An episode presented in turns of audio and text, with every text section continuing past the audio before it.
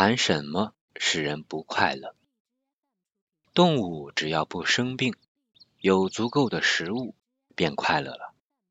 我们觉得人类也该如此，但在近代社会里并不然。至少以大多数的情形而论，当时你认为自己是不快乐的，那你大概会承认你并非一个例外的人。当时你是快乐的。那么试问你朋友中有几个跟你一样？当你把朋友检讨一番之后，你可以学学观望气色的艺术。平常日子里你遇到的那些人的心境，你不妨去体味体味看。虽然不快乐的种类互异，但你总到处和他碰面。假定你在纽约。那是大都市中现代化到最标准的一个。假定你在办公时间站在一条热闹的街上，或在周末站在大路上，再不然在一个业务会中，试图把你的自我从脑子里丢开，让周围的那些陌生人一个一个的来占据你的思想，你将发现每组不同的群众有着不同的烦恼。在上工时间的群众身上，你可看到焦虑、过度的聚精会神、消化不良，除了斗争以外，对什么都缺少兴趣，没有心思玩，全部觉得有他们的同胞存在。在周末的大路上，你可看到男男女女，全都景况很好，有的还很有钱，一心一意的去追逐欢愉。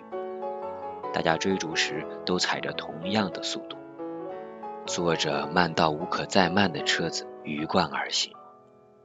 坐车的人要看见前面的路或风景是不可能的，因为略一旁视就会闯祸。所有的车中所见的乘客，唯一的欲望是越过旁人的车辆，而这又因为拥挤而办不到。倘若那般有机会不自己驾驶的人把心思移到别处去时，那么立刻有一种说不出的烦闷抓住他们，脸上印着微微懊恼的表情。一朝有一车黑人胆敢表露出真正的快乐时，他们的荒唐的行为就要引起旁人的愤慨，最后还要因为车辆出了乱子而落到警察手里。假日的享乐是违法的。再不然，你去端详一下快乐的夜会里的群众，大家来时都打定了主意要寻欢作乐，仿佛咬紧牙齿，决意不要在牙医生那里大惊小怪一般。饮料和侠席公认是欢乐的大门，所以人们赶快喝，并且竭力不去注意同伴们怎样的可厌。饮料喝到相当的时候，男人们哭起来了，怨叹道：“他们在品格上怎样不配受母亲的疼爱？酒精对他们的作用是替他们挑起了犯罪意识，那是在健全的时间被理性压抑着的。这些种类不同的不快乐，一部分是由于社会制度，一部分是由于个人心理。当然。”个人心理也大半是社会制度的产物。关于消灭战争、消灭经济剥削、消灭残忍与恐怖的教育等等，都不是我在这里想谈的。要发现一个能避免战争的制度，对我们的文化确实是生死攸关的问题。但这种制度绝无成功之望，因为今日的人们那样的烦闷。甚至觉得互相毁灭还不及无穷尽的挨牙日子来的可怕。但若富翁本身就存在苦恼，那么教每个人做富翁又有何用？培养残忍与恐怖的教育是不好的，但那批本人就做了残忍的人，又能有什么旁的教育可以给？以上种种考虑，把我们引到个人问题上来。此时此地的男男女女，在我们这患着相思病的社会里，能有什么作为？可替他们或他们本身去获取幸福？在讨论这个问题上，我将集中注意在一般并不受着外界的苦难的人身上。我将假定他们有充分的收入，可以不愁吃不愁住；有充分的健康，可以做普通的肉体活动。大的祸害如儿女死尽、遭受公众耻辱等等，我将不加考虑。关于这个题目，当然有好多话要说，而且是挺重要的，但和我要在这里讨论的属于两类。我的目的是想提出一张治疗日常烦闷的方子。那烦闷是文明国家中大多数人感着痛苦的，因为并无显著的外因，所以更显得无可逃避、无可忍受。我相信这种不快乐大部分是由于错误的世界观、错误的伦理学、错误的生活习惯，终于毁掉了对一般可能的事物的天然的性质和胃口。殊不知，一切的快乐，不论是人类的或野兽的，都得以这些事物为根基，观念和习惯等等，都是在个人权利范围以内的。所以，我愿提出若干改革的方案。凭了他们，只要你有着中等的幸运，就有获得幸福的可能。几句简单的自我介绍，或许对我所要辩论的哲学。可以做一个很好的蝎子。我不是生来快乐的，同时我最爱的圣歌是《世界可厌》，负载着我身中的罪孽那一首。五岁时，我曾想，如果我得活到七十岁，那么至此为止，我不过度过了全生涯的十四分之一。于是，我觉得长长的展开在我面前的烦闷几乎不堪忍受。少年时，我憎恨人生，老是站在自杀的边缘上。然而，想多学一些数学的念头阻止了我。如今完全相反了，我感到人生的乐趣。尽可说，我多活一年，便多享受了一些。这一部分是因为我发现了自己最迫切的欲望究竟是什么，并且慢慢的实现了不少。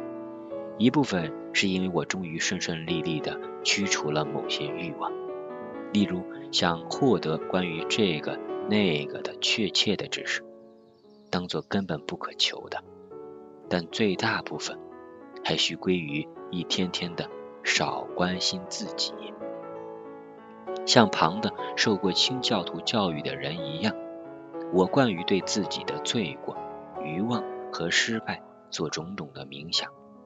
我觉得自己是，当然是准确的一个可怜的标本。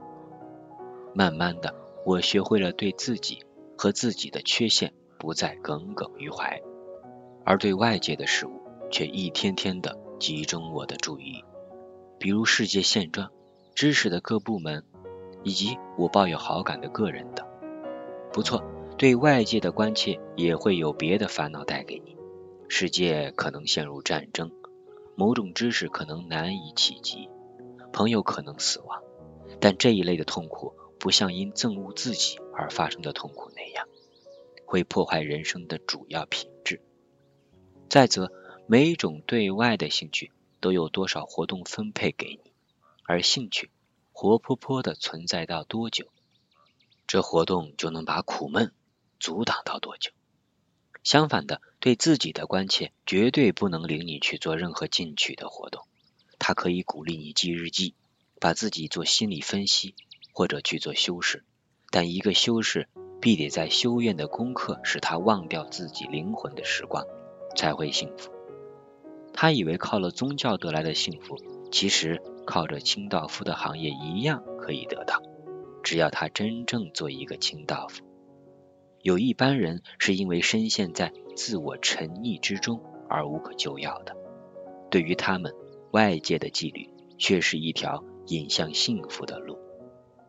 自我沉溺种类繁多，我们挑出畏罪狂、自溺狂、自大狂三种最普通的典型。我说畏罪狂，并非说那些人真正犯罪，罪恶是人人犯的。也可说没有人犯的，要看我们对社会所下的界说而定。我指的乃是沉溺于犯罪意识的人，他永远招惹自己的厌恶，假定他是信教的话，还要把这种自我厌恶认作神的憎。他认为自己应该如何如何，这幅理想的图画，却和他所知的实际的他不断发生冲突。即使在清明的思想里，他早已把母亲膝上学来的格言忘得一干二净。他的犯罪感觉可能深埋在潜意识内，只在醉酒或熟睡时浮现。他心里依旧承认他儿时的借条：赌咒是恶的，喝酒是恶的。尤其性行为是恶的，当然他并不会割弃这些娱乐，但这些娱乐为他是全部毒害了，毫无乐趣可言，因为他觉得自己是为了他们而堕落的。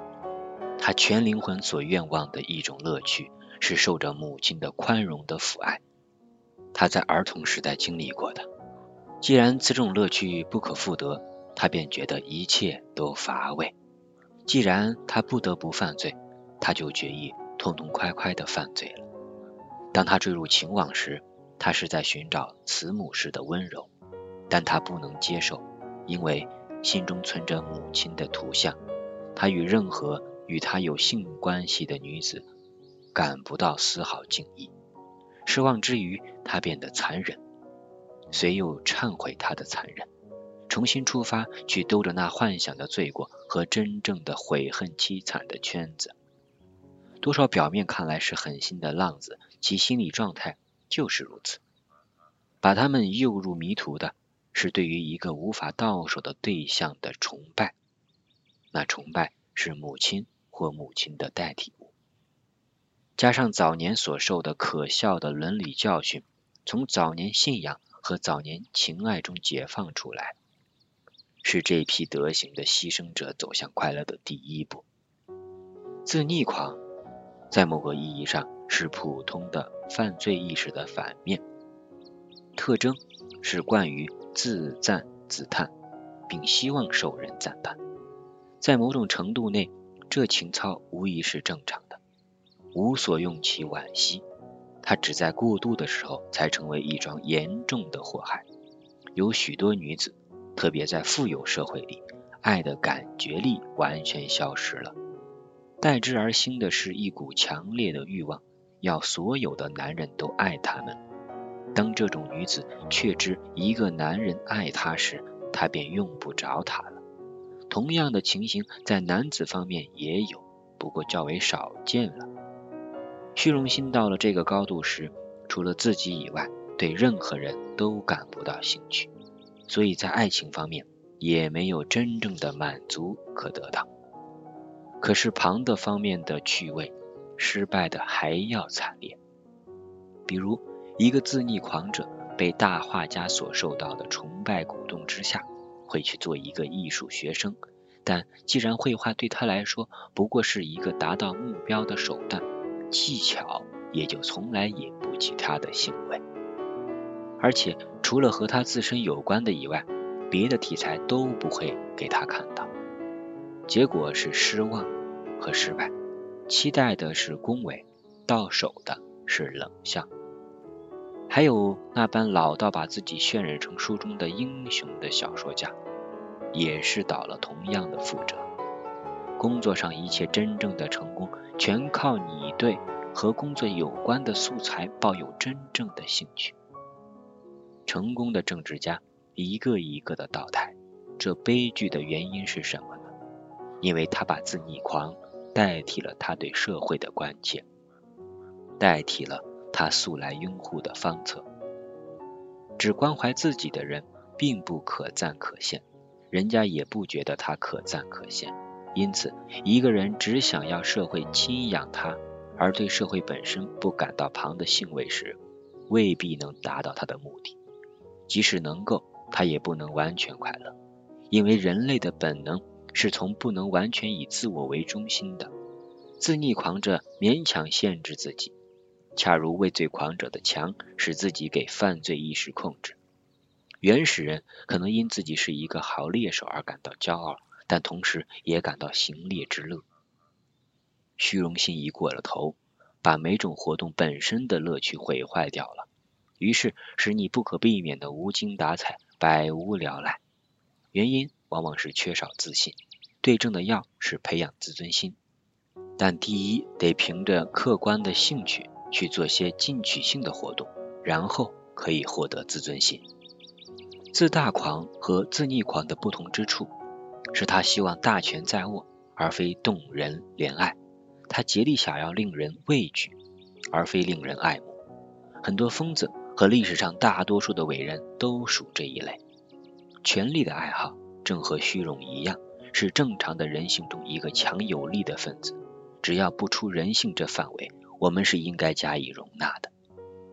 一旦变得过度，而且同不充分的现实意识连接到一块时，那才可悲了。在这等情形下，一个人或是忧郁不快，或是发疯，或竟两样都是。一个自以为头戴王冠的疯子，在某种意义上也许是快乐的，但他的快乐。绝非任何意识健全的人所艳羡的那一种。亚历山大大帝心理上便和疯子同行，虽然他富有雄才大略，能够完成疯子的梦，然而他还是不能完成他自己的梦，因为他越成功，他的梦也越扩大。当他眼见自己是最伟大的侵略者时，他决意要说自己是上帝了。但他是不是一个幸福的人呢？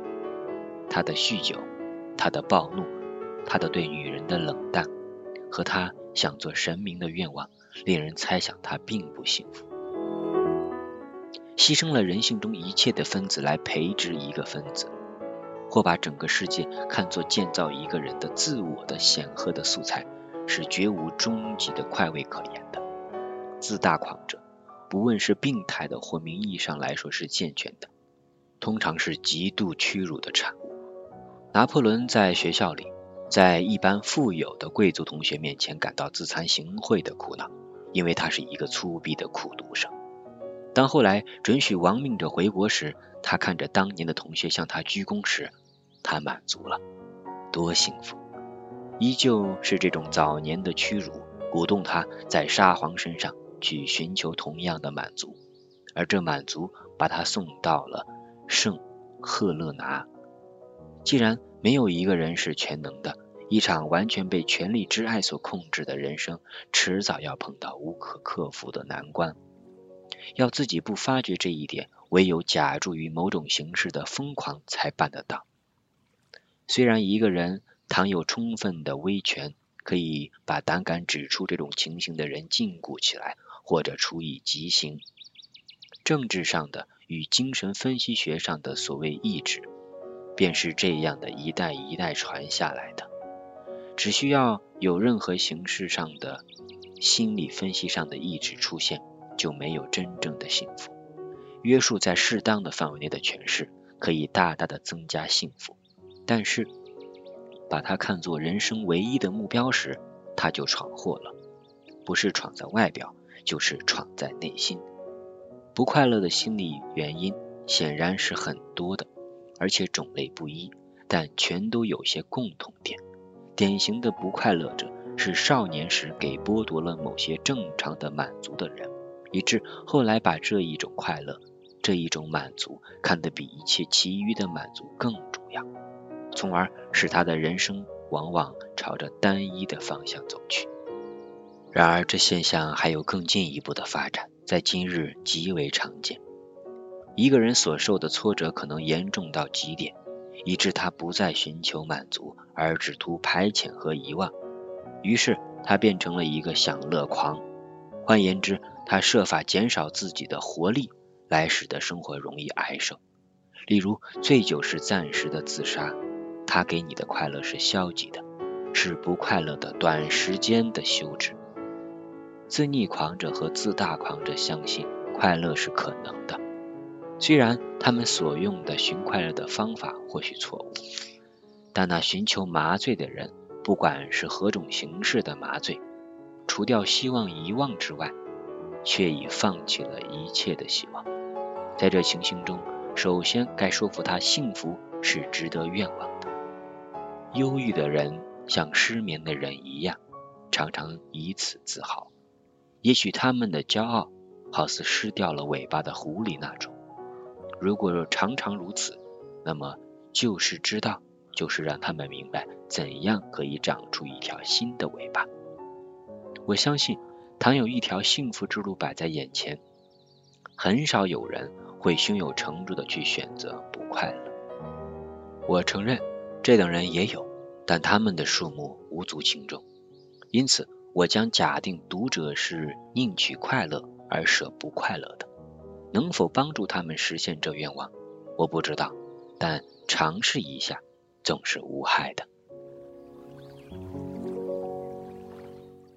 好了，今天跟伟人的对话就先到这里，再会。